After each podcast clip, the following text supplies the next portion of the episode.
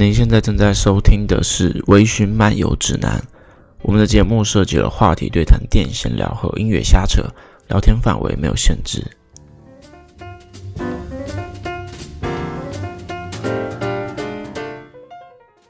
本期聊天的话题是 Nirvana 涅槃乐队。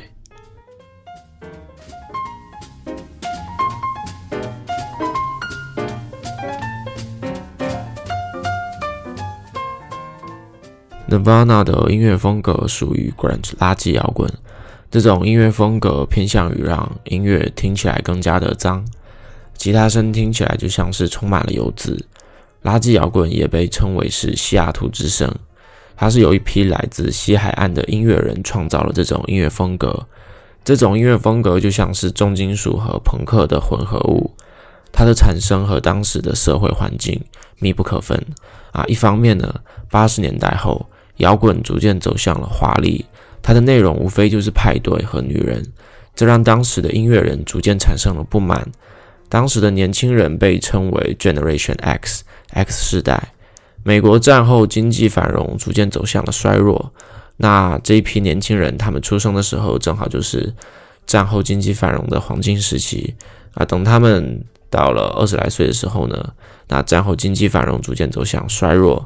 他们就不免逐渐的产生了悲观的情绪啊，于是垃圾摇滚就这样产生了。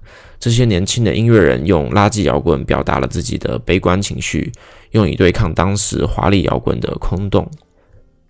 尽管在 Nirvana 出现之前，一批优秀的音乐人，诸如 Cobain 的偶像 Melvins 或者 Garbage，他们都是垃圾摇滚的领路人。在地下音乐圈已经小有名气，但是我认为将 grunge 带向主流市场，甚至让 grunge 代表了那个时代的是 Nirvana。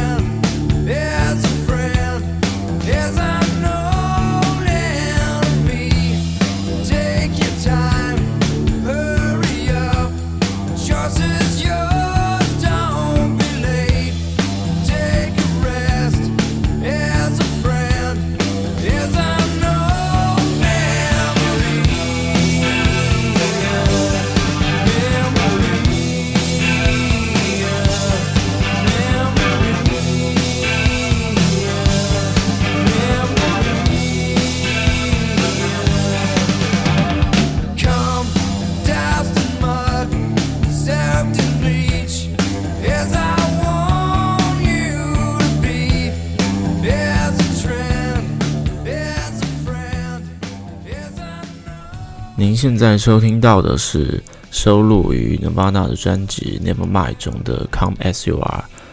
这首歌时至今日，在 Aberdeen 仍然能看到一张牌子上写着“欢迎来到 Aberdeen，Come As You Are”。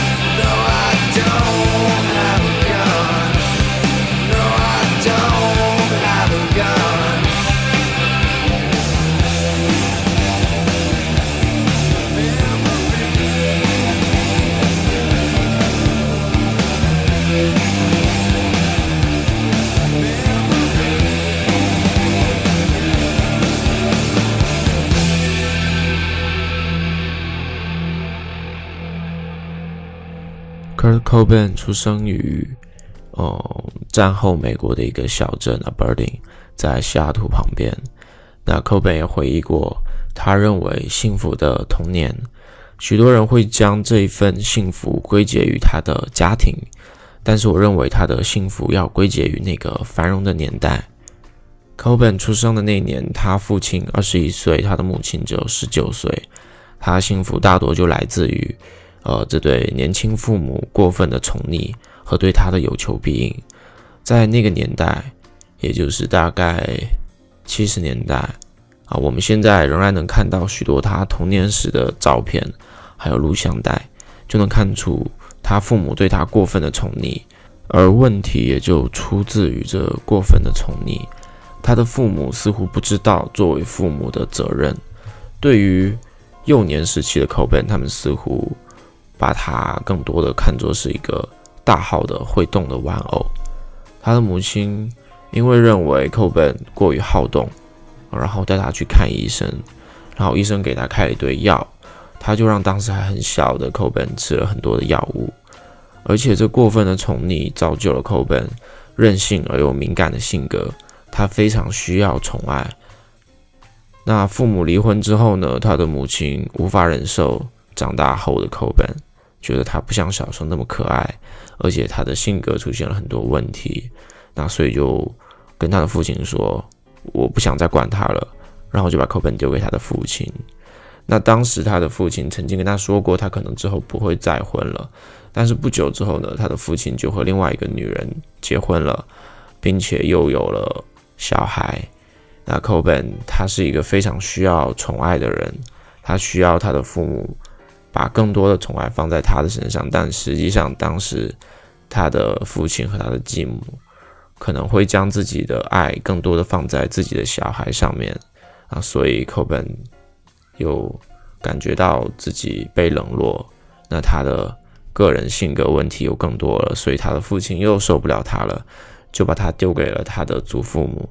然后又丢给了他的亲戚，那就寇本当时，呃，在青春期的他就这样被丢来丢去，丢来丢去。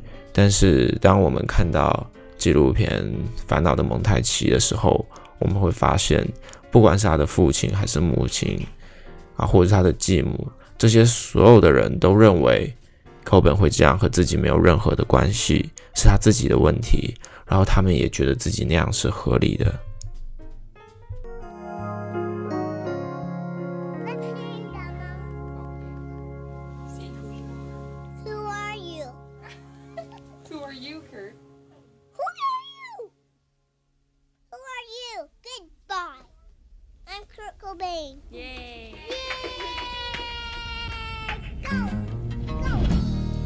而正是父母的离婚，也让可口本的人生迎来了一个转折，他变成了一个问题少年。在《烦恼的蒙太奇》中有一句话说：“不知道是可口本找到了地下摇滚，亦或是地下摇滚找到了可口本。”总之呢，在这之后，他就走上了他的创作生涯。嗯，就好像他将自己在桥洞下的一段经历。写进了收录于《Nevermind》中的《Something in the Way》。在一五年的时候，有一部纪录片叫做《Coco Ben 烦恼的蒙太奇》。这部纪录片当时它的宣传是收录了大量 Coco Ben 的一些创作日记，以及找到他的身边的人，他的父母、他的继母、他的第一任女朋友和他的妻子。然后再加上他自己的日记啊、插画，试图去还原出一个最真实的 Coco 本。但是我个人认为这部纪录片充满了导演的对于 Coco 本的主观刻板印象和他自己的主观加工，反而让我觉得还原出来的并不是 Coco 本，而是世人认为 Coco 本应该是什么样。他这部纪录片就像我刚刚说到的，在一开始采访到他的。父母、他的继母、他身边的人，没有一个人认为自己有问题。他们觉得会这样是因为他个人的原因。还有这部纪录片大量的去使用了动画，去把他的一些可口本的自己画的画，让它变成动画，再加上大量的呃 Nirvana 的音乐，实际上来说就是一个呃通过视觉去刺激你。但是对于一个摇滚的乐迷来说，这个专辑没有办法还原出他们心中 Cocoban 的样子。但是对于一个呃可能不是那么了解 Cocoban 这个人，或者是一个普通的乐迷来说，这部纪录片足以满足他们对于呃 Grunge 或者是 Cocoban 的幻想。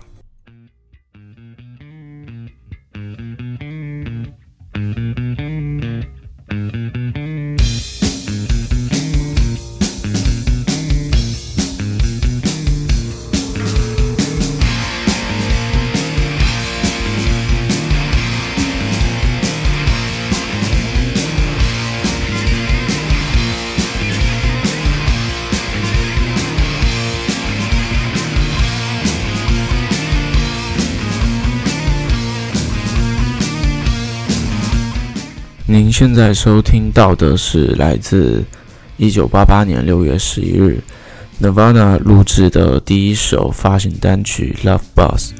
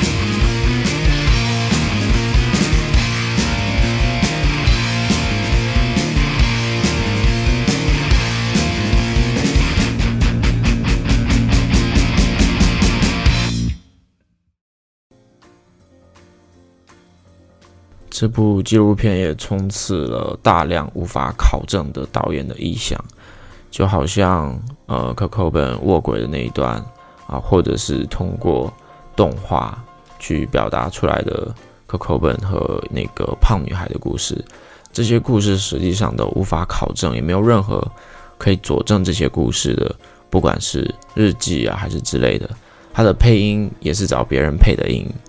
然后呢，画面全部都是画出来的动画，再加上之后他刻意的去，呃，将 Coco 本、嗑药啊之类的所有东西去进行一个宣传，但是又在自己的整个电影中表达了这些全都是来自于 Coco 本个人的日记啊，他身边的人的口述，所以我个人在第二次或第三次看这部纪录片之后，觉得这部纪录片非常的垃圾。如果是可口本本人看到这部纪录片之后，他一定会说这不是我。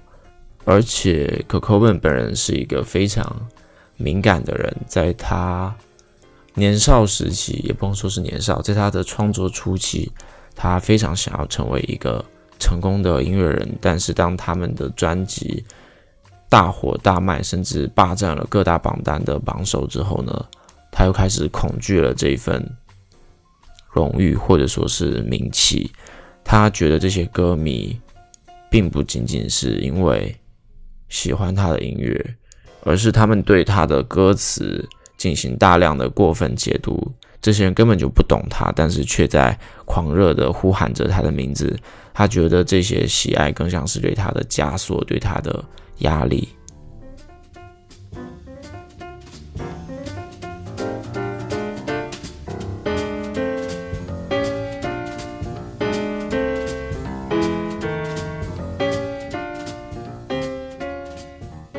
可口本实际上是一个善良又很温柔的人。当他是一个问题少年的时候呢，他跟一群问题少年啊有个小团伙，每天在街上游荡。然后呢，他们认识一个酒鬼，然后每天就和这个酒鬼混在一起。然后呢，那年的圣诞节，Coco 本送给了这个受到所有人鄙夷的酒鬼一个面包机。这些酒鬼就失声痛哭。他问 Cocoben：“：“ 这是给我的吗？”从今从那之后呢，他就会经常说起 Cocoben 是个多么善良的人。Coco 本甚至会允许。有一个大家都讨厌的小同性恋去亲吻他，尽管这个行为会让他受到当时的恐同的一些问题少年的欺负。而 Coco 本他解释说：“我并不是一个同性恋，但是我讨厌别人孤立同性恋，所以我宁可被认作是同性恋。”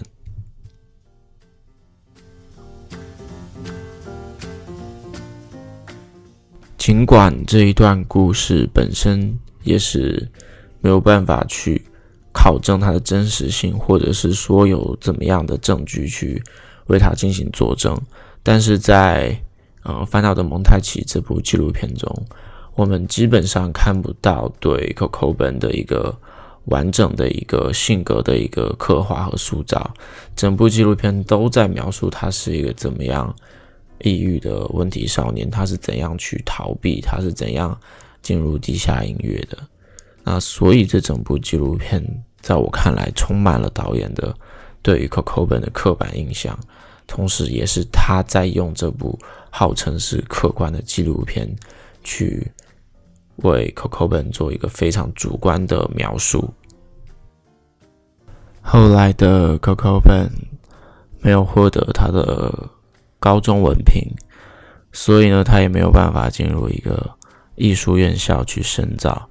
摆在他面前呢，只有两条路：继承他的父亲，成为一个伐木工人，或者去当兵。他当时其实已经通过了海军的录取，但是他还是决定去走向他的艺术创作之路。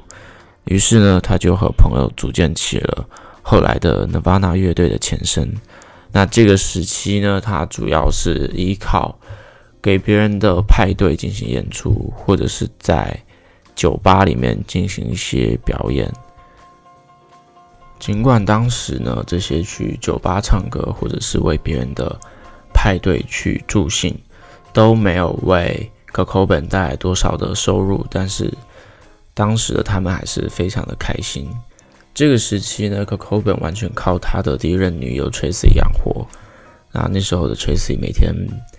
起早贪黑的在餐馆打工，然后去养活 Coco Ben。他当时的，呃，他之后在访谈中说，他其实并不想成为像是 Coco Ben 的妈妈一样的角色，更想要成为他的一个女朋友，或者说是朋友。他跟 Coco Ben 说：“你为什么不能够写一首关于我的歌？”那于是后来呢，Coco Ben 就写了一首叫做《About Girl》的歌。那当时。Tracy 并不知道这首歌是写给自己的，直到很久很久之后呢，他才知道，原来这首《About Girl》是 Coco Ben 写给自己的。接下来给大家带来的这一首《About Girl》是我比较喜欢的版本，是 Nirvana 在一九九三年为 MTV 录制的《纽约不插电》带来的一个现场版。那其实当时在录制这个《纽约不插电》之前，Nirvana 其实是挺忐忑的，他们没办法想象自己规规矩矩的坐在椅子上，他们觉得这样很傻。但是当他们真正坐上去，摄像机照向他们的时候，他们会觉得，哎，确实不一样。那在这一场节目开始，这个《About Girl》也是第一首带来的歌，然后 Cocoban 非常正式的和观众说了 Good evening，然后去说这首歌，你们很多人之前并没有听过这首歌，它并没有收录在之前的唱片中，所以大家手上也没有这首歌。然后呢，就开始了演奏这首《About Girl》。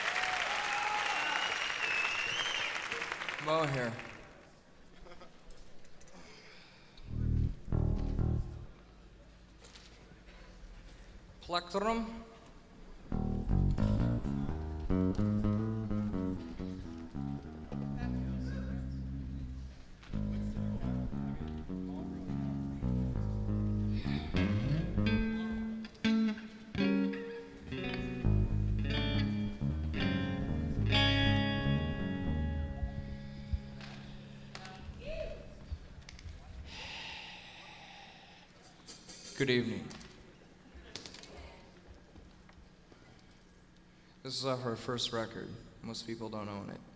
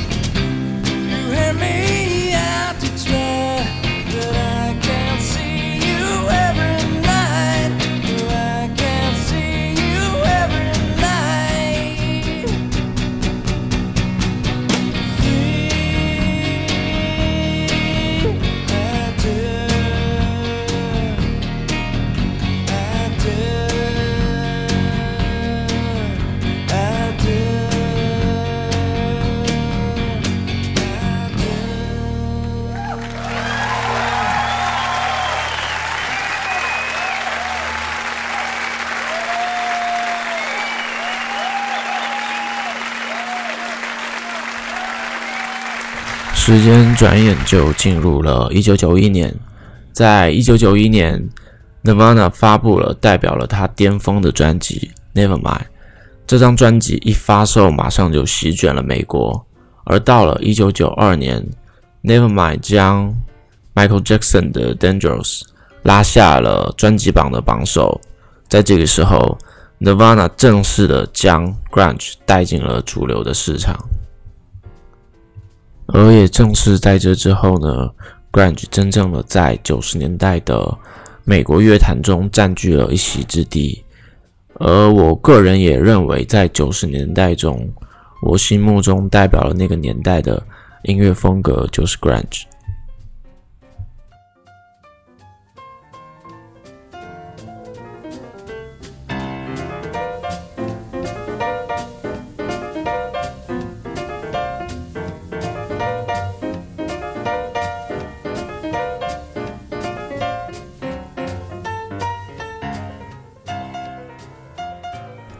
随着 Nirvana 的专辑大卖，他们开始了巡演，他们的关注度也在不断的上升。但是伴随着他们的热度上升，Cobain 内心的烦恼也在不断的上升。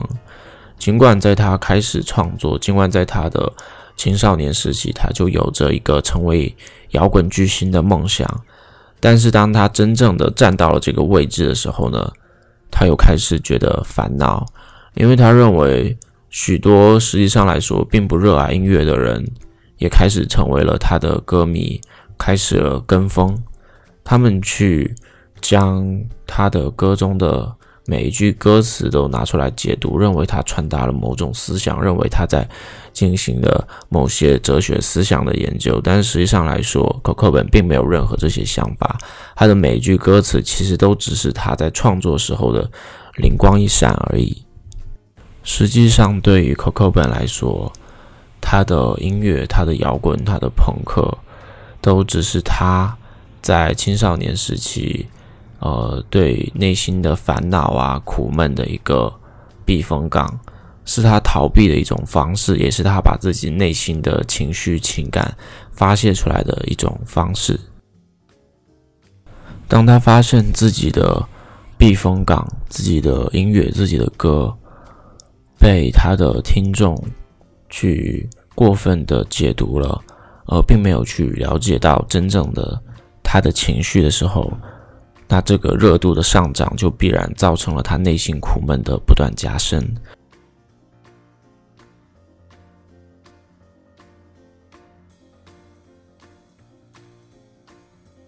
而在之后的事情，其实大家也都比较了解。Coco Ben 有非常非常严重的胃病，同时他还是一个瘾君子，但是他并不想成为一个这样的偶像，他也会去烦恼别人将他视作为瘾君子的偶像。随着 Nirvana 的音乐热度不断的上升，Coco Ben 也在逐渐的走向了他人生的结尾。在 Coco Ben 逝世之后呢，有非常多的人试图通过他们了解到的 Coco Ben 的生平去为他做纪录片，也有非常多的阴谋论随之诞生。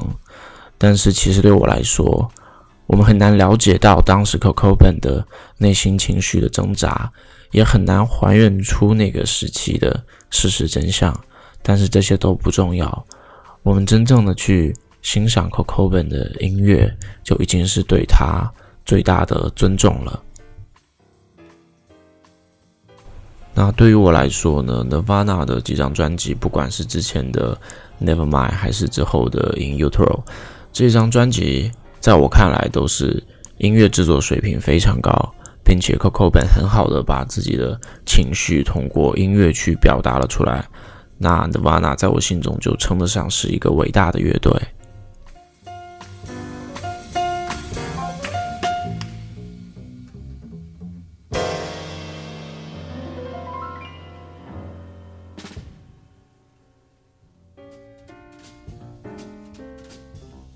在我最喜欢的现场，一九九三纽约不查店中，Coco Ben 因为怀疑他的女友出轨啊虽然这个的真实性一直都是存疑，他女友也极力的否认，但是 Coco Ben 因为这件事写了一首歌，叫做《Where Did You Sleep Last Night》，在当时作为最后一首歌演出。这首歌也是曾经我最最最喜欢的 Coco Ben 的一首歌，同时也是 Coco Ben 的最后一首歌。I'm sorry. This this is the last. this is the last song of the evening. Jeremy. Play Jeremy.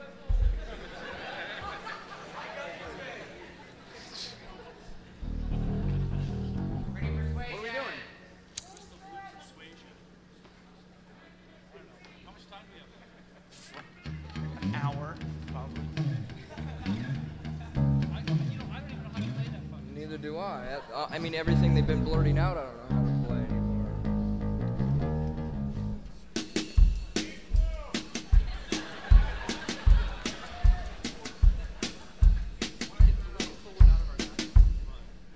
I can't think of anything. uh, What about um?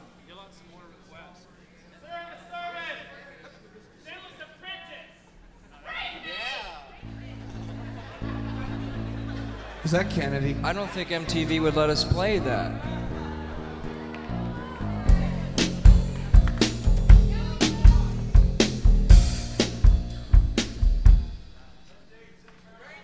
Um,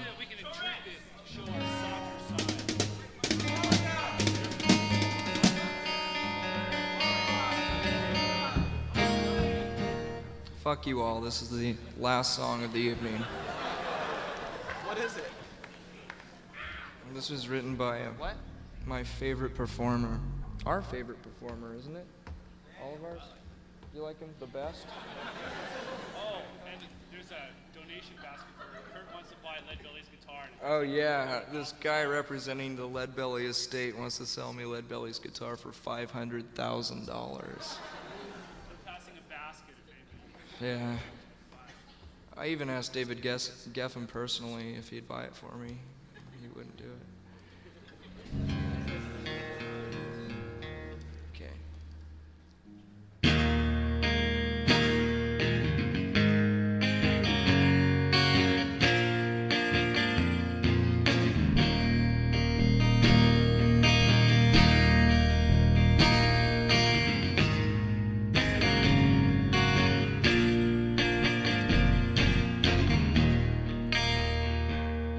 My girl, my girl, don't lie to me.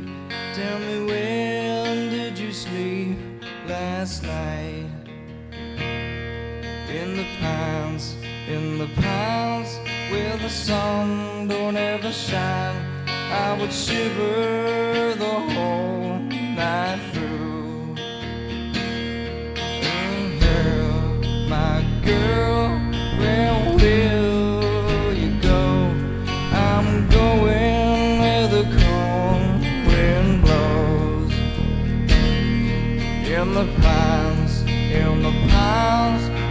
sun don't ever shine. I would shiver the whole night through.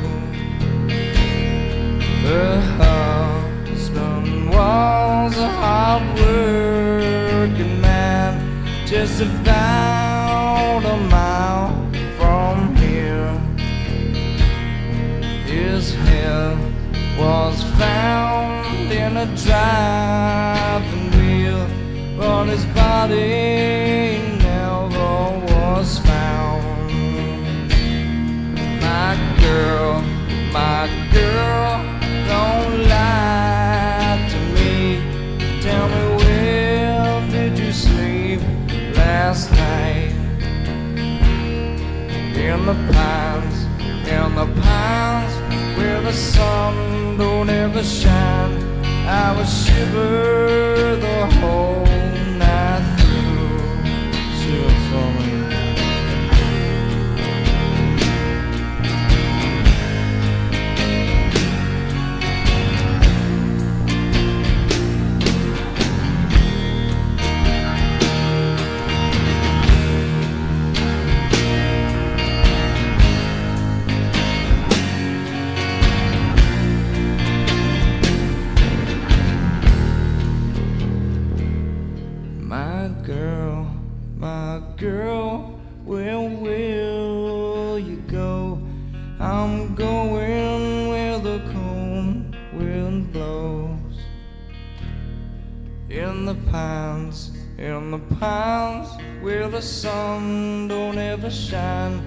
I would shiver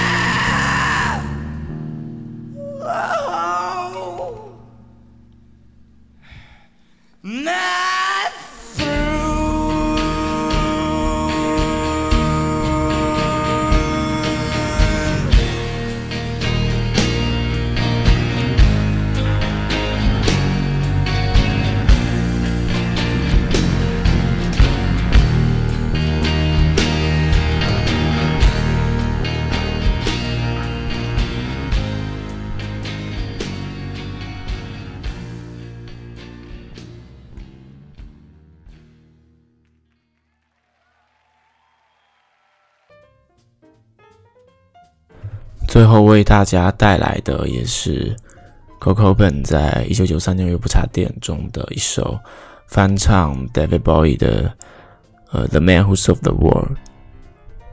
当我每次听到这首歌的时候，我都会想起我的一个遗憾，就是在那部我现在非常不喜欢的电影《Coco 本烦恼的蒙太奇》中，有一段是 Coco 本在舞台上。唱了《The Rose》的第一句之后，就倒在舞台上。但是我非常非常想听完 Coco 本唱这首《The Rose》，然后我就在网上去找，我没有找到任何音频或者是现场的视频 Coco 本唱的这首《The Rose》，所以这也是我一直都没有办法满足的一个遗憾了。那接下来这首《The Man Who Sold the World》。Guarantee you I will screw this song up. So. Yeah, well, I at least know which part I'll screw oh. up. Yeah, like he only screws one up.